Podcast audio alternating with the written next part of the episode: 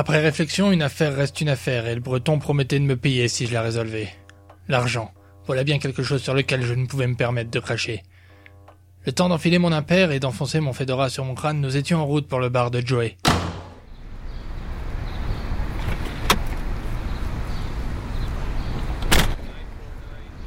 Je compris soudainement la fatigue de l'homme dégoulinant de sueur assis à côté de moi dans la voiture.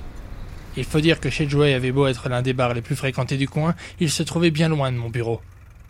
Le pauvre Nemo avait dû faire tout ce chemin à pattes, avec dans le sang plus de cidre que dans les meilleures caves bretonnes. Il prit une des clopes posées en face de lui sans demander quoi que ce soit. Elles appartenaient au petit Billy. J'aurais dû l'en empêcher, mais au lieu de ça, je lui ai tendu du feu pour qu'il puisse se la griller. Il était trop tard pour que je pique une colère et faisait déjà sûrement trop sombre pour qu'il la voie sur mon visage.